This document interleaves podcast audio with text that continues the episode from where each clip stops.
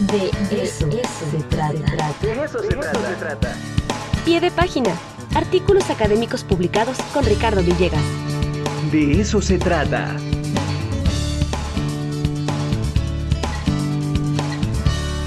Ya está con nosotros el detective de la ciencia, Ricardo Villegas Tobar. ¿Cómo está, doctor? El Tocayo, el tocayo de los tocayos. Es el Sherlock Holmes. Exactamente. ¿Qué onda, doctoras? Doctora, doctor, ¿cómo estás? Buenos días. ¿Cómo estás? ¿Qué cuentas? Todo muy bien, todo en orden, afortunadamente. Qué bueno, qué bueno. A ver, cuéntanos. ¿Cuál, cuál, cuál es el caso del día de hoy? El caso del día de hoy, bueno, pues son, son dos casos. Eh, primero, eh, contarles que la revista Science acaba de publicar en su último fascículo eh, un artículo que nos da cuenta de los nuevos avances que hay en materia de inteligencia artificial. Y es que ahora estos especialistas informáticos se dieron a la tarea de ponerse a jugar un juego de mesa que se llama Diplomacia. este es un juego que ya tiene eh, algunos años de existir. Imagínense que eh, lo jugaba eh, Henry Kissinger y John F. Kennedy, o sea, ya tiene sus años, pero que sigue estando en boga. Y bueno, el objetivo de este juego de mesa es apoderarse de Europa. Hmm. a partir de siete jugadores que están haciendo negociaciones entre ellos para decidir el movimiento de sus tropas armadas y apoderarse de los diferentes territorios de Europa, eh, lo que se busca es precisamente tener una hegemonía sobre ese, sobre ese territorio. Entonces, bueno, eh, este juego de mesa hoy se puede eh, jugar en línea y lo que hicieron estos informáticos es pues facilitarle el acceso a la herramienta de inteligencia artificial para que conociera de las jugadas que pues, los diferentes jugadores en el mundo estaban haciendo. Entonces, eh, ¿cuál fue el, objetivo de este proyecto? Bueno, pues resulta ser que, eh, como ya podemos estar imaginando de las reglas de este juego, consiste, por una parte, en que esta solución de inteligencia artificial eh, pudiera comprender las negociaciones a las que están llegando los jugadores, porque todo esto es una serie de negociaciones, lo cual podría ser comprendido desde la figura del procesamiento del lenguaje natural, pero lo complejo, y eso es aquí donde llama la atención, o ese es el gran avance que se ha alcanzado, es que eh, la máquina puede empezar a hacer negociaciones con los jugadores, que ese es propiamente el objetivo del juego, ¿no? Hacer las negociaciones con los jugadores para eh, permitir el avance de las tropas. Entonces, eh, bueno, claro que como muchos dirían, la diplomacia es, es un arte, es un arte de la negociación, pero también debemos decir que el juego eventualmente incita al engaño, ¿verdad? Y también incita a moverse con honestidad. O sea, realmente hay un, doble juego y eso es lo que hace interesante a, eh, este juego de, de, diplomacia. Entonces, aquí resulta ser que la herramienta de inteligencia artificial está llegando a una solución que se conoce en la disciplina como la inteligencia artificial cooperativa. Es decir, cuando no nada más se tiene la capacidad de analizar o hacer este procesamiento del lenguaje natural, sino que también es posible establecer estrategias de planeación y negociación. Entonces, este es un proyecto que empezó allá en el año 2019. Quienes lo iniciaron calculaban que se iban a tardar 10 años y qué tal que pues no fue tanto el tiempo, terminaron la semana antepasada y eh, bueno, pues esto, este es un avance eh, considerable, ¿no? El que ya eh, la inteligencia artificial ha logrado establecer capacidades de negociación, de persuasión e inclusive de identificar el engaño o, por supuesto, ubicar la honestidad. Y bueno, a este hecho que me parece bastante relevante en términos del avance de la inteligencia artificial, se suma otro que se nos reporta desde China. Y es que les debo eh, platicar que igualmente otro grupo de informáticos se dio a la tarea de eh, elaborar o de programar una herramienta que pudiera nada más y nada menos que elaborar sentencias judiciales. Y es que, bueno, eh, sabemos que la inteligencia artificial ya también se ha metido fuertemente en el ámbito, por ejemplo, de, no sé, que un automóvil se mueva sin un conductor, sabemos que ya hay asistencia eh, médica o atención médica preventiva. y ahora se metió nada más y nada menos que en el rubro de la elaboración de sentencias judiciales.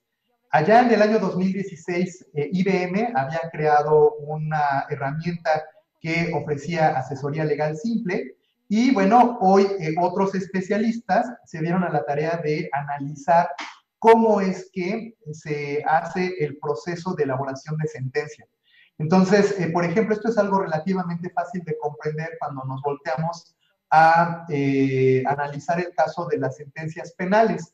Por ejemplo, nosotros en México tenemos algo que se llama la tipificación del delito, que no es otra cosa que tomar el texto de la ley en donde se indican cuáles son las características de un delito en particular y eh, el juzgador, la juzgadora lo que hace es que analiza las circunstancias que se le están presentando en un caso en particular y las compara con respecto a las características del delito según están definidas en la ley y entonces se dice que cuando se tipifica eh, la conducta con eh, los requisitos de la culpabilidad planteados en la ley, entonces tenemos ya propiamente la posibilidad de asignar una sanción. Y claro, la segunda etapa después de la eh, tipificación tiene que ver con la medición del castigo. Y bueno, pues lo que hicieron estos informáticos en China fue pasarle los tipos, ¿no? los delitos a eh, la herramienta de inteligencia artificial y posteriormente eh, entregarle casos para que los analizaran. Y bueno, eh, el resultado es que el 95% de los casos que se le presentaron a la herramienta de inteligencia artificial coincidieron en su sentencia respecto a lo que un juez humano había dictado. Entonces, esto, claro, no lo quieren trasladar todavía a nivel del ámbito del derecho penal, pero sí ya lo están tratando de, poner en práctica en el ámbito, por ejemplo, del derecho de autor. ¿Por qué? Es que ahí es un poco más fácil, porque de lo que se trata es ubicar exactamente si hay eh, un alto grado de eh, similitud o de identidad entre dos imágenes, por ejemplo, o entre dos textos, y eso es mucho más fácil para una herramienta de inteligencia artificial. Entonces, eh, a lo que se está planteando, si esto lo estuviéramos aterrizando en el ámbito del derecho mexicano, pues es que los secretarios proyectistas, ¿no? Quienes son los que comúnmente están asistiendo a las juezas, a los jueces, pues ya tendrían a un eh, colega en el escritorio para asistirles en estos procesos. Y por supuesto, lo más importante es que se acelerarían eh, los procesos de dictados de sentencia. Entonces, bueno, pues estamos ante dos eh, soluciones paralelas, una con este juego de diplomacia que se convierte en un agente de negociación y el otro que pues literal va a ser un sistema auxiliar inteligente para el ámbito legal, pues eh, ambas son eh, soluciones informáticas que se nos están reportando en diferentes artículos académicos y que nos dejan ver el alto grado de avance que tiene ya la inteligencia artificial. ¿Cómo ven? Asu, está tremendo, ¿eh? A ver, entonces es un, es un juego que, al cual podemos acceder prácticamente todos. Ah, claro, sí, es, es, un juego muy famoso, ¿no? Digo, a lo mejor ya no tanto porque es como desde los 50, pero hay mucha gente que lo sigue jugando. Ahora está en línea, creo que se podría comprar en, en, físico, ¿no? Pero bueno, este, ahora ya puedes jugar con la, con la máquina y saber que puedes hacer negociaciones con una máquina. Oye, a ver, y el algoritmo que están utilizando, la inteligencia artificial, ¿Quién es el genio que hizo todo eso? ¿Es un grupo? Eh, cuéntanos un poquito sobre... Digo, no, no, no lo podemos dejar en el anonimato, necesitamos dar los nombres. ¿Quieres los nombres? Bueno, déjame te los ubico. Eh, punto número uno, para el tema de el, juego de diplomacia, se llama, la, empresa se llama Meta y la solución se llama Cicero, las dos con C. Entonces, esa es la empresa que hizo eh, este agente de negociación y hay un montón de investigadores que están analizando la solución. Eh, uno de ellos se llama eh, Joram eh, eh, que trabaja en la Universidad de Columbia, otro que se llama Noam Brown. Son diferentes investigadores, pero la empresa y la solución se llama Cicero, con C. Y en el caso del asistente legal, esto es un trabajo que se hizo en el departamento de la Facultad de Derecho y Política de la Universidad de Ciencia y Tecnología de Zhejiang en Hangzhou, en China. Entonces, bueno, eh, de diferentes latitudes, eh, trabajando en temas paralelos. Ay, qué, maravilla. Oye, ¿y ya le entraste tú? ¿Ya este experimentaste al, tus, tus, tu faceta diplomática por ahí? Sabes que no tanto mi faceta diplomática, pero sí mi faceta legaloide. Eh,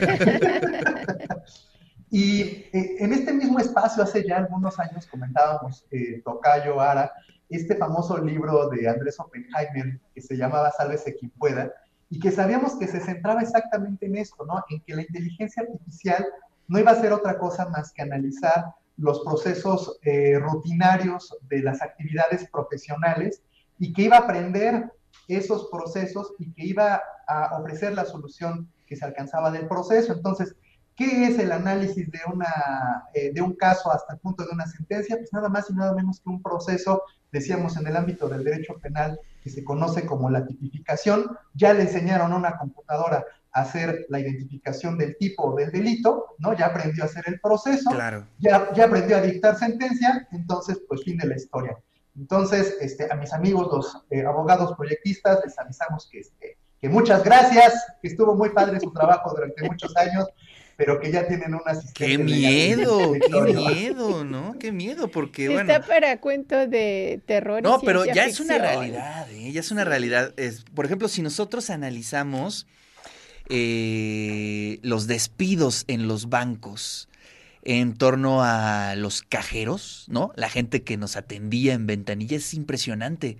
¿Por qué? Porque pues muchas cosas ya las solucionamos por medio de las aplicaciones, por medio de, eh, de temas este, de desarrollo de tecnología. Entonces, esos trabajos que de pronto son eh, mecánicos, podremos decirle, pues son los primeros que se van. Y eso, lo, nos los platicaba Oppenheimer, ¿no? Inclusive cuando vas al súper ya están las otras cajas donde no necesitas que alguien te cobre, sino que tú mismo puedes pagar. Así es. Pues nos alcanzó el futuro, Tocayo. Nos está alcanzando el futuro. pues ni hablar. Ahí me pasas la liga para ver, para que ponga yo en práctica mi músculo diplomático. Ah, eso está Venga, muy interesante. No? Tocayo, muchísimas gracias. Buenísimo Nos el vemos. caso de eh, Ricardo Villegas, el detective de la ciencia.